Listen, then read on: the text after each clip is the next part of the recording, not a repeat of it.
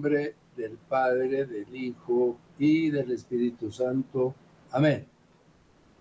Nos guardamos, como siempre, dentro del corazón doloroso e inmaculado de la Santísima Virgen María y pedimos la protección de San Miguel Arcángel y de las jerarquías angélicas bajo su mando.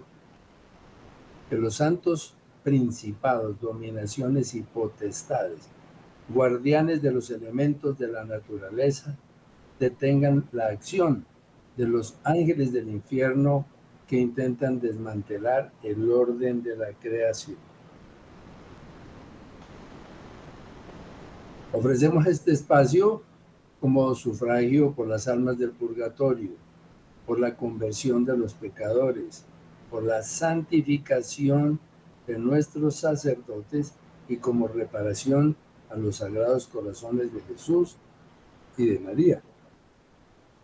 Invocamos al Santo Ángel tutelar del 13 de febrero, vamos a estos párrafos iniciales, la belleza perfecta de toda la creación es María. En su nombre reposa la voluntad del Creador para la creación. Toda pulcra es María.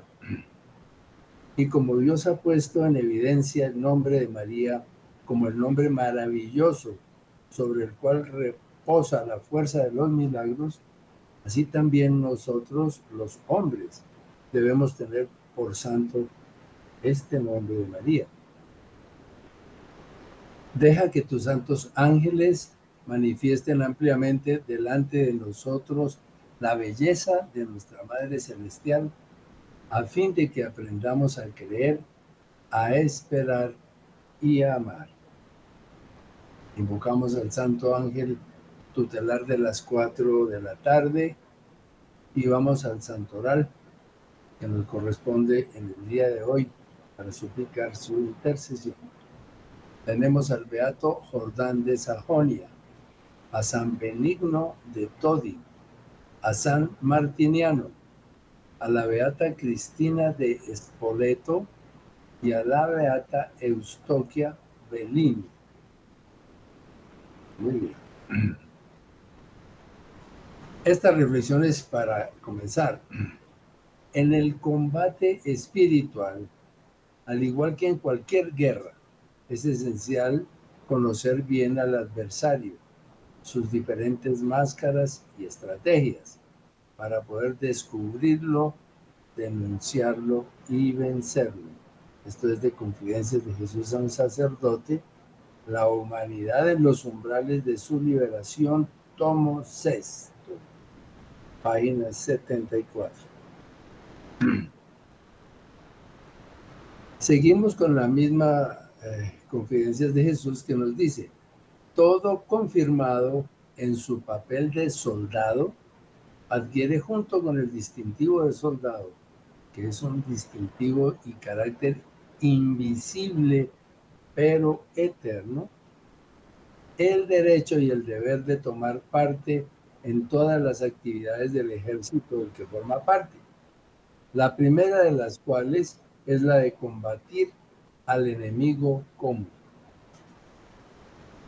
Para los que hablan muy claramente sobre nuestros deberes de católicos bautizados y confirmados. Una vez consideradas algunas de las características de los santos ángeles, lo más equilibrado será considerar algunas características de los ángeles rebeldes o réprobos. Este tema, difícil en razón de la naturaleza de sus personajes centrales, se hace indispensable para poder entender de alguna forma la complejidad de los eventos que suceden en el mundo actual, los cambios de todo orden en la naturaleza, el resurgimiento y la intensificación de las guerras, el caos que se difunde rápidamente en todas direcciones por el mundo, ¿no? Por el mundo entero. Lo que hace cada vez más evidente que entramos en los tiempos del apocalipsis y con ellos en la cuenta final para la actividad del mal sobre la tierra. Una vez, eh, perdón, todo confirmado,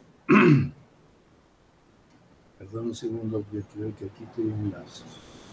Volvemos a adelante.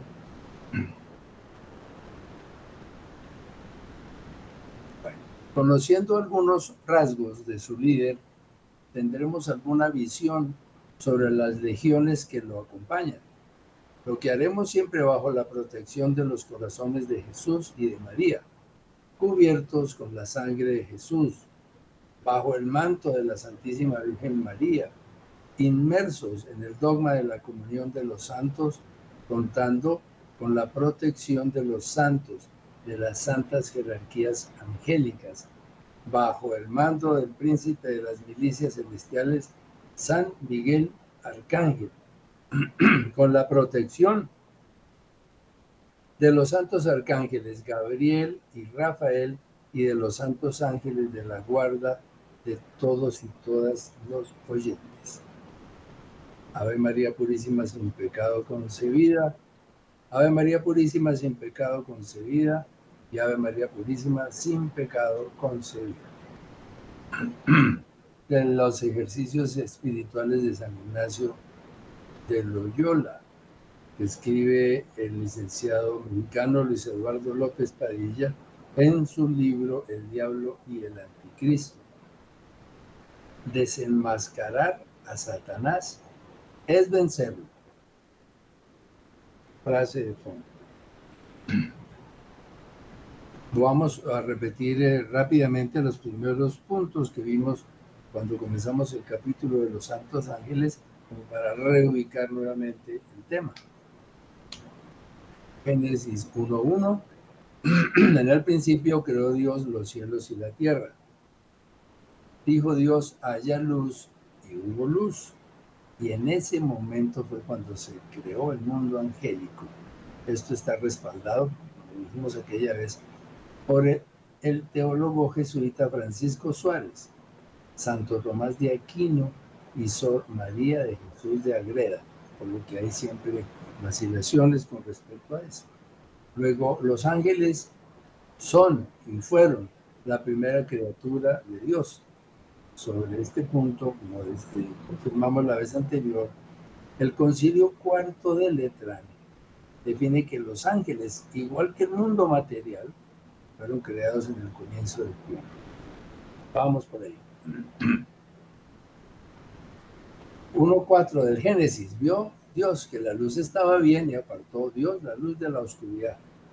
Y en este momento es cuando se produce este suceso vital.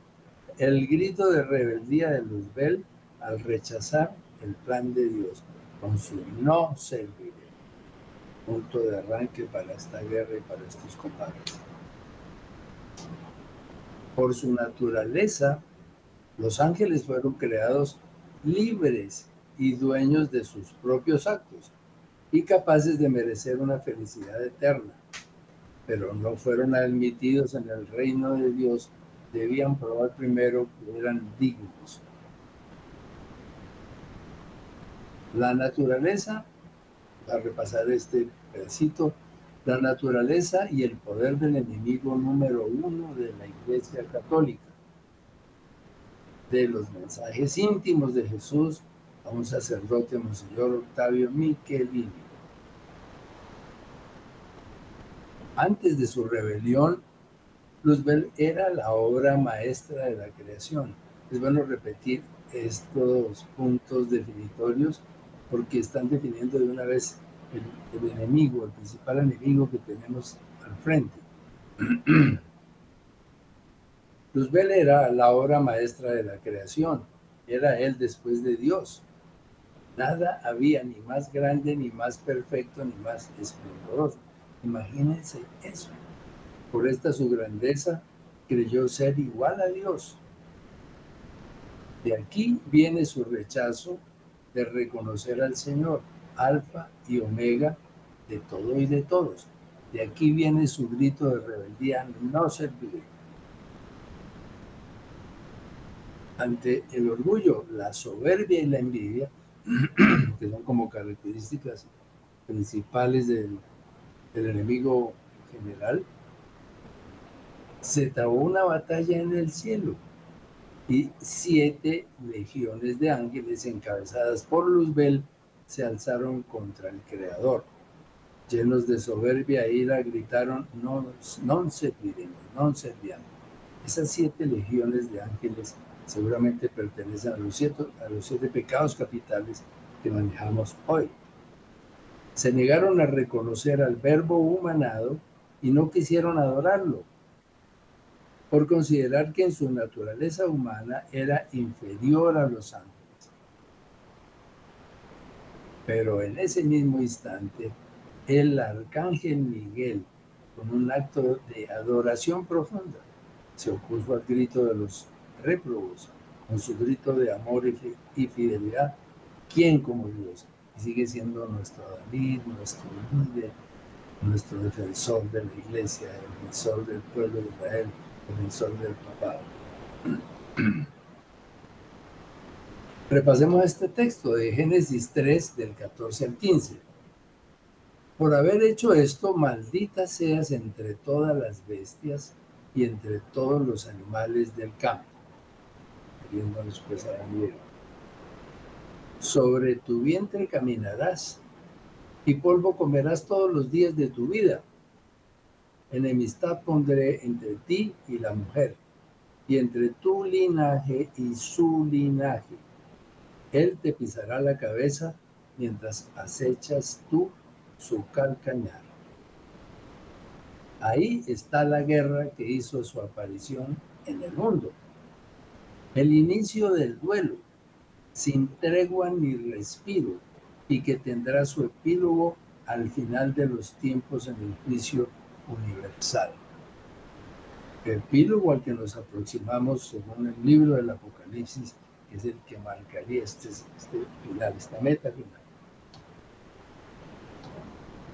Viene una descripción de, de Monseñor Michelini en su tomo tercero sobre la gran batalla y nos dice, hay una guerra que no terminará hasta el fin de los tiempos.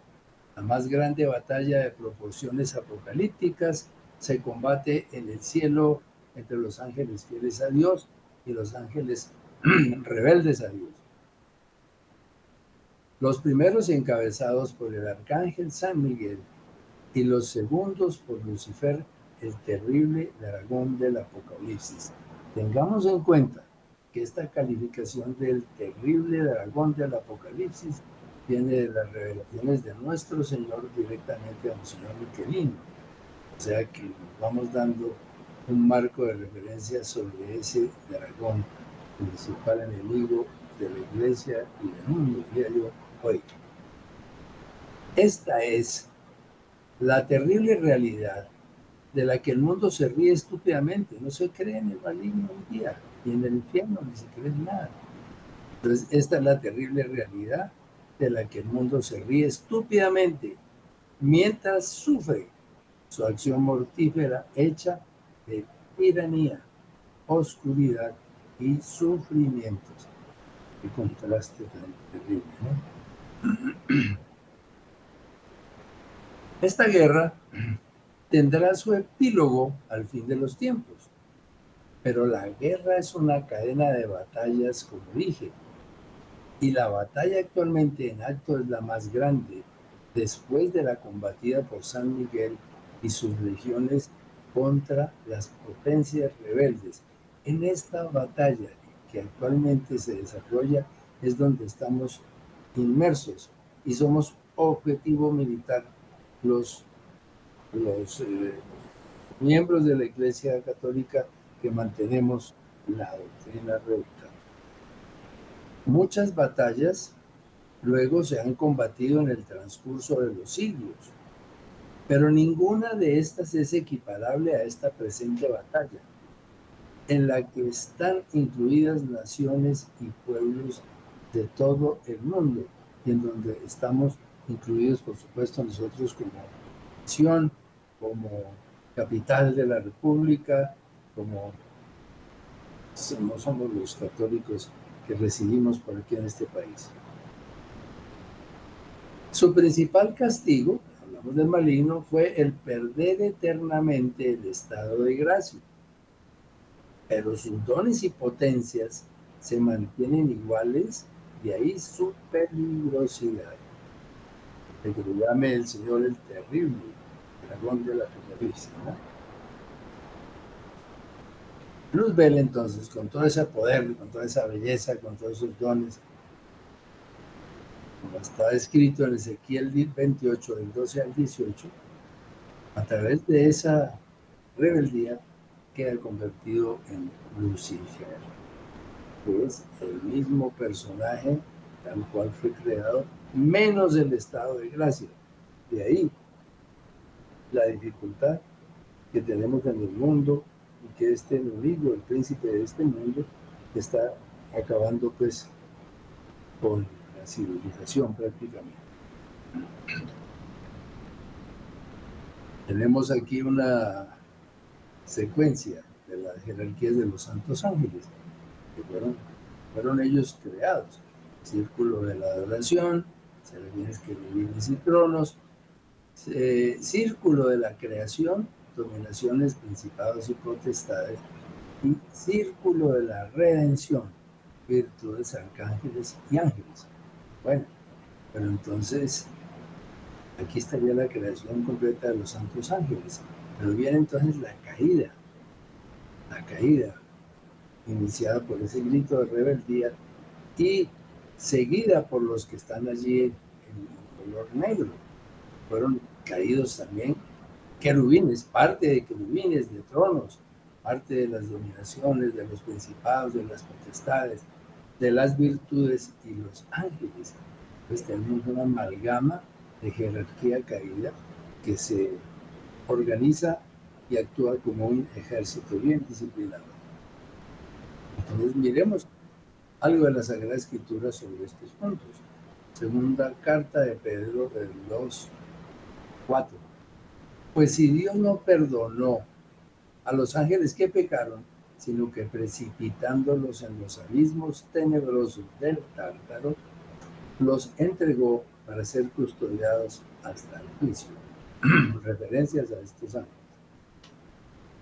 Ahora en la epístola de San Judas, y además a los ángeles que no mantuvieron su dignidad, sino que abandonaron su propia morada, los tiene guardados con ligaduras eternas bajo tinieblas para el juicio del gran Dios. San Pablo en Efesios 6:12. Porque nuestra lucha no es contra la carne y la sangre, sino contra los principados, contra las potestades, contra los dominadores de este mundo tenebroso, contra los espíritus del mal que están en las alturas. Y nosotros como simples hombres no podemos hacer frente, por supuesto, poder de semejantes jerarquías. Por eso desde el principio de este capítulo que comenzamos hoy, estamos pidiendo el auxilio de las santas jerarquías de ángeles, de San Miguel, de San Gabriel, de San Rafael. Estamos cubiertos, como lo he explicado en ese primer párrafo, y estamos haciendo, estamos incluyendo en esa protección a todos los ángeles de la guarda que están escuchando y que irán a escuchar estos capítulos. Ángeles, entonces, unos, unos ángeles que son los santos que tienen su nombre particular. Ángeles, ángeles de María, ángeles de la luz y ángeles fieles. Los caídos, justamente ángeles caídos, como réprobos, como demonios o como ángeles de la nueva era. Pero ese, ese tema de la nueva era lo hemos madurado mucho tiempo y sabemos que esa nueva era entera tiene una carga de esoterismo y de satanismo y de muy grande. Por eso esas figuras que salen de esos cuadros de la nueva era son de sus ángeles de la nueva era. Los tercios santos, un tercio caídos. Apocalipsis 12, 13. Nombres atribuidos a Lucifer, príncipe de la oscuridad. Eh, este es del padre Corrado Balducci, en en su libro El diablo existe y se puede reconocer. Traemos estos nombres porque es importante que la gente sepa que a lo largo de toda la Sagrada Escritura se está señalando directamente cuál es el enemigo. Entonces lo llaman la serpiente antigua, lo llama la Sagrada Escritura, serpiente antigua, espíritu malo, espíritu inmundo, espíritu impuro, acusador, el enemigo, el tentador, el malvado. Y aquí eh, la cantidad de veces que se han mencionado en toda la Sagrada Escritura, 211 citas, como Satanás 36 veces. Y ese nombre viene del hebreo adversario, perseguidor, acusador, calumniador. Como demonio 63 veces, como espíritu maligno 76 veces, como diablo 36 veces, luego como padre de la mentira, príncipe de este mundo y Dios de este mundo. Homicida desde el principio, pecador desde el principio. Así que no hay manera alguna de decir que en la Sagrada Escritura no se ha mencionado y se ha señalado constantemente la presencia ante nosotros de este grupo de un tercio de ángeles caídos. Vamos a una pausa.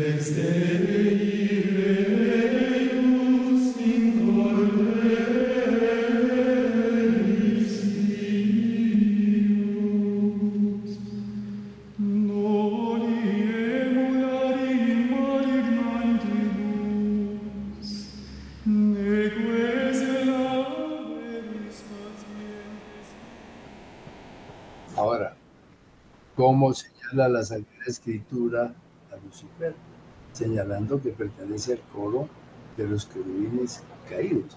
Esto es del libro del padre Eudarico Urrutia. Se llama El Diablo, su naturaleza, su poder y su intervención en el mundo, que todavía era conseguible con los jesuitas. Si lo pueden conseguir, qué bueno se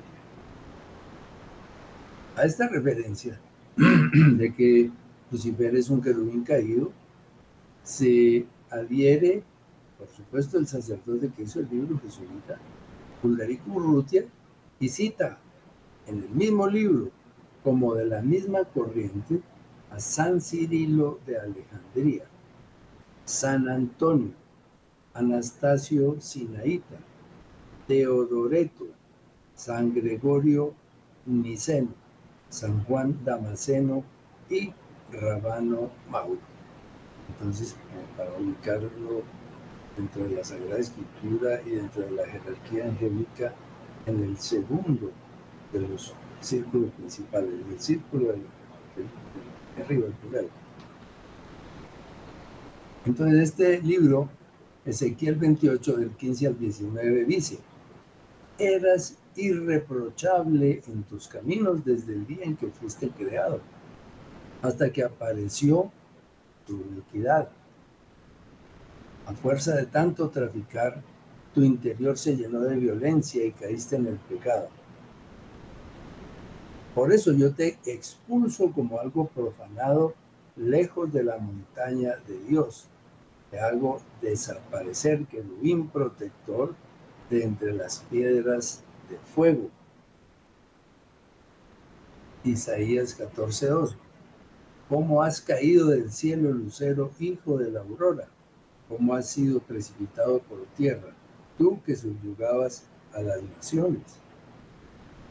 Tú que decías en tu corazón, subiré a los cielos por encima de las estrellas de Dios, erigiré mi trono. Me sentaré en la montaña de la asamblea divina, en los extremos del norte. Escalaré las cimas de las nubes, seré semejante al Altísimo. Esto también es de San Agustín y San Jerónimo, citan esta Isaías 14, 12. Entonces su actividad, la manipulación, manipulación de personas, de grupos culturales, de organizaciones mundiales, de cualquier clase. Una de las especialidades, especialidades es la manipulación. Y esta actividad es alguna de los que nos estamos viendo constantemente agobiados por este tiempo las noticias y demás. Manipulación de los científicos caídos. También se tiene referencia de que muchas de estas plagas que han llegado, como el COVID-19 y otras que están cantadas desde ahora, estarían manipuladas, creadas específicamente en laboratorios para causar un daño, una reducción de la población mundial. Como no es extraño, porque hay otras muchas eh, tendencias y disciplinas y filosofías que llevan hacia el mismo objetivo. Miremos qué dice el catecismo de la Iglesia Católica. 393. No hay arrepentimiento para ellos después de la caída, como no hay arrepentimiento para los hombres después de la muerte. San Juan Damasceno, 393 en el 394 del Catecismo. La escritura testigua la influencia nefasta de aquel a quien Jesús llama homicida desde el principio. La más grave en consecuencias de estas obras ha sido la seducción mentirosa que ha inducido al hombre a desobedecer a Dios. Es ese tremendo impacto en el día de la humanidad entera sus artes hacen pesado acercarse al camino de la redención. Miremos este 395 del catecismo. Sin embargo, el poder de Satán no es infinito, no es más que una criatura poderosa por el hecho de ser espíritu, pero siempre criatura y que dificulta la marcha de la vida humana y especialmente de la vida espiritual de una forma tremenda y que está produciendo la deserción terrible de la Iglesia Católica.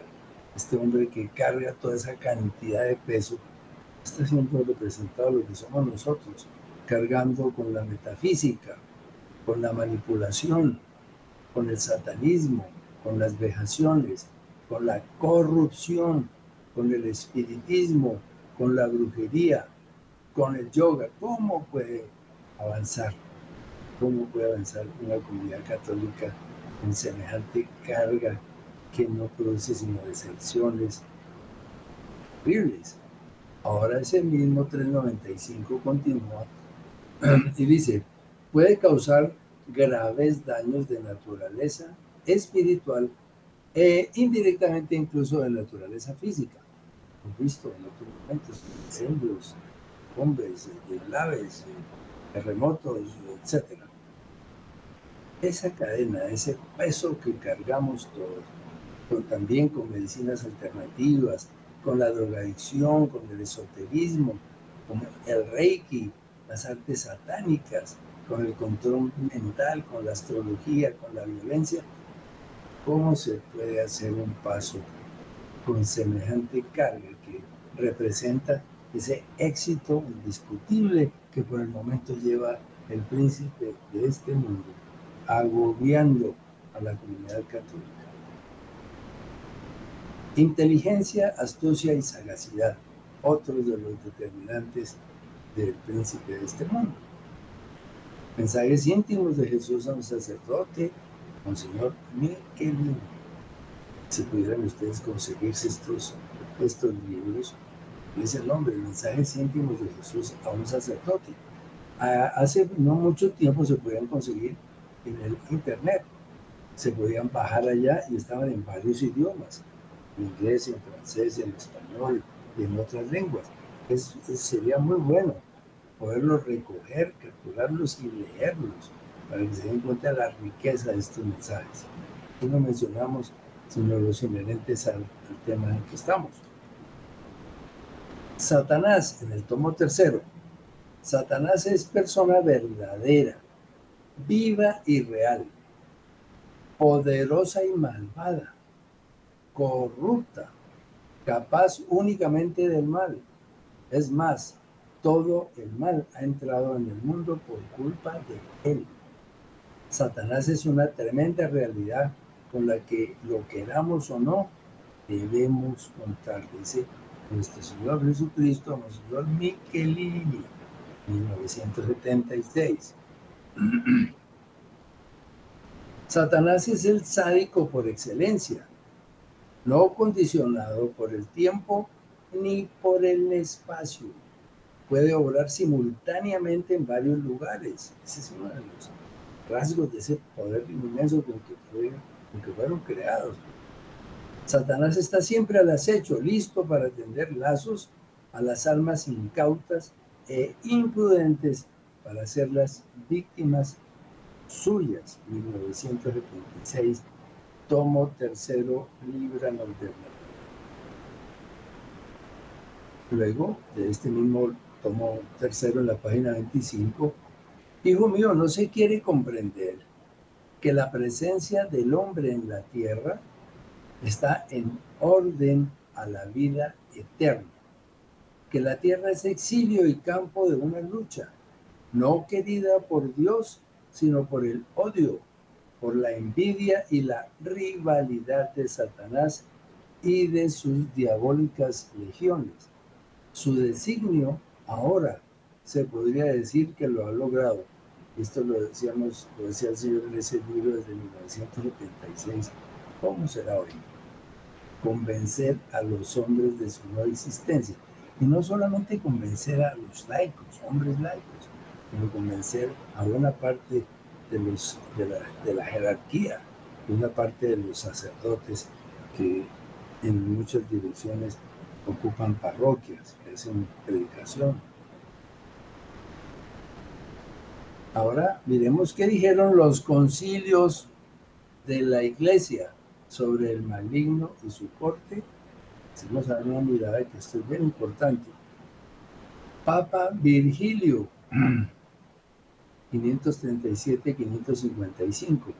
Si alguno dice o piensa que el castigo de los demonios o de los hombres impíos es temporal y que en algún momento tendrá fin, o que se dará la reintegración de los demonios o de los hombres impíos, sea anatema, sea, sea maldito. Concilio de Praga, si alguno dijese que el diablo no fue primero un ángel bueno, hecho por Dios, y que su naturaleza no fue obra de Dios, que sea anatema. Denzinger 237. Esto es de, de López Padilla, Las profundidades de Satanás, libro que él produjo en el año 2006. Concilio Ecuménico Lateranense en el 215. El error de la divinidad del demonio fue retomado en el siglo XII por los cátaros en Occidente y por los bogomilos en Europa Oriental y condenado por este concilio, en donde se señalaba que el demonio era divino. Imagínense ustedes, se lo llaman el decreto fílmica. Concilio Ecuménico Lateranense, Denzinger 428 el Padre, creador de todas las cosas, de las visibles y de las invisibles, espirituales y corporales, creó de la nada a una y otra criatura, la espiritual y la corporal, es decir, la angélica y la mundana, porque el diablo y demás demonios por Dios ciertamente fueron creados buenos, por naturaleza mas ellos por sí mismos se hicieron malos. Concilio de Letrán con el Papa Inocencio III, Denzinger 800. El diablo y demás demonios por Dios ciertamente fueron creados buenos en cuanto a su naturaleza, mas ellos por sí mismos se hicieron malos. Estos principios son como la base fundamental eh, en donde queda desbaratado el yin yang, donde dicen que son dos principios equivalentes, uno bueno y otro malo, y que el bueno tiene tan, alguna parte de malo y que el malo tiene alguna parte de bueno, eso queda desbaratado por estos concilios y con el Papa Inocencio III la cabeza. El Concilio Vaticano se juntó con Juan 23. A través de toda la historia humana existe una dura batalla contra el poder de las tinieblas, que iniciada en los orígenes del mundo, durará, como dice el Señor, hasta el último día, hasta el último día del Apocalipsis o hasta el último día de la vida que cada uno de nosotros tiene y que tendrá un final, un día específico, una hora específica. Concilio Vaticano II, el del cierre con el Beato Juan 23 y el Papa Pablo VI. Toda la entera historia humana está invadida por una lucha tremenda contra los poderes de las tinieblas, lucha que comenzó desde el origen del mundo y que va a durar, como lo dice el Señor, hasta el último día precioso. Pues miren cuántas veces se ha manifestado la iglesia en forma contundente, reuniendo a todos sus obispos, esos concilios maravillosos, donde, digamos, guiados por el Espíritu Santo, nos fueron dejando estas sentencias. Estas sentencias. Esta ya es del padre Gabriel Amor, exorcistas y psiquiatras, tercera edición. Bueno, ahora vamos a entrar en, las, en la catequesis y guías de los pontífices. O sea que lo que estamos haciendo y lo que vamos a hacer es revisar todos los momentos y los documentos y los tiempos en que la iglesia ha sido muy clara, muy clara en la existencia del maligno en su creación, que fueron todos creados como ángeles buenos, y que luego, por la rebelión de Luzbel, que se convierte en Lucifer, todos quedan relegados a la oscuridad. Cambiaron de ser ángeles buenos a ángeles rectos por su propia decisión. Papa León XIII, él fue el, que escribió, inspirado, esta oración de San Miguel. San Miguel Arcángeles, defiéndenos en la pelea, sea nuestro amparo contra la maldad y las acechanzas del demonio. Reprímale Dios como rendidamente se lo suplicamos.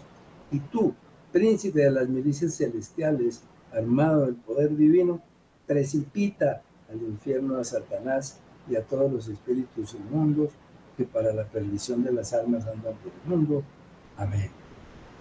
El Beato Pontífice Pablo VI, una de las catequesis mucho más profundas, la dio él en 1972. Y nos dice, por alguna grieta ha entrado el humo de Satanás en el templo santo de Dios. Ha entrado la duda en nuestras conciencias que solo deberían estar abiertas a la luz. Ha mediado la intervención de un poder adverso. Su nombre es Satanás. Queremos que algo preternatural ha caído sobre el mundo para perturbarlo.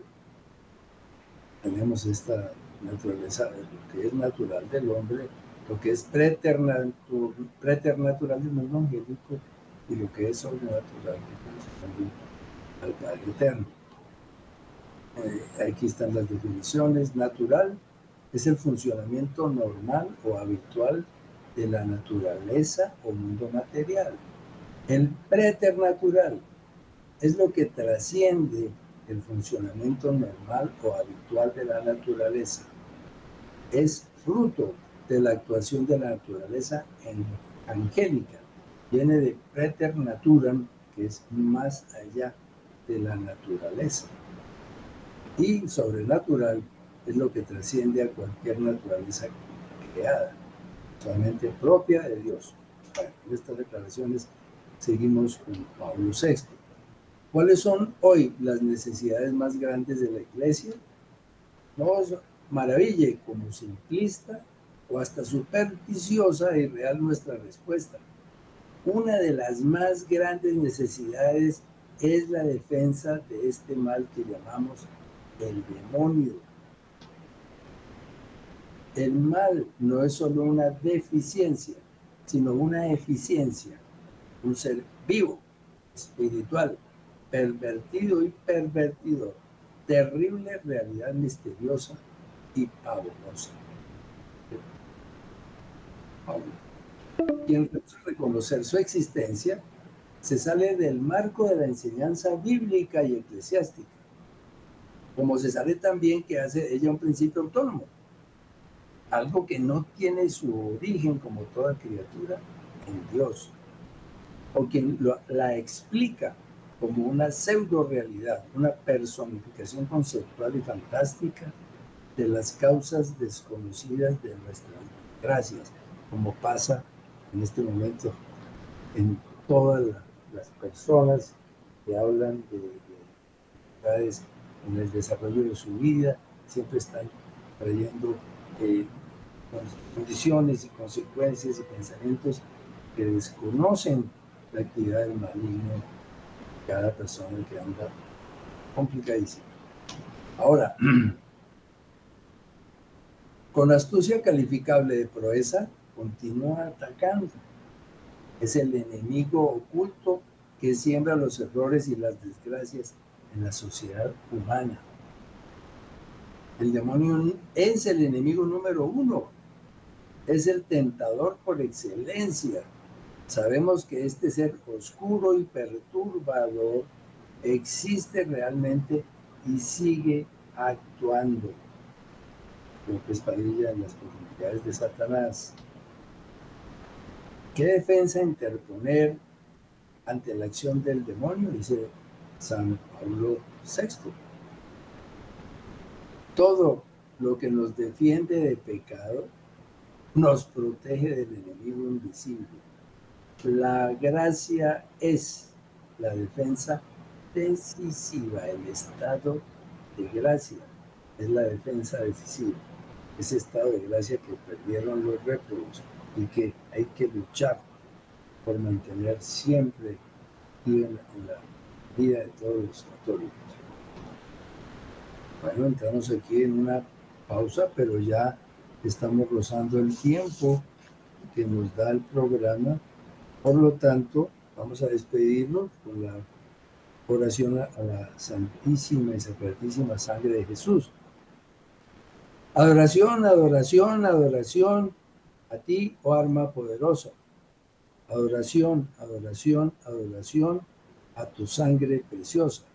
Misericordioso Jesús agonizante, con tu sangre preciosa, lava todas las almas. Satisface nuestra sed y vence al enemigo. Sangre poderosa de salvación, combate al enemigo Sangre poderosa de salvación, combate al enemigo.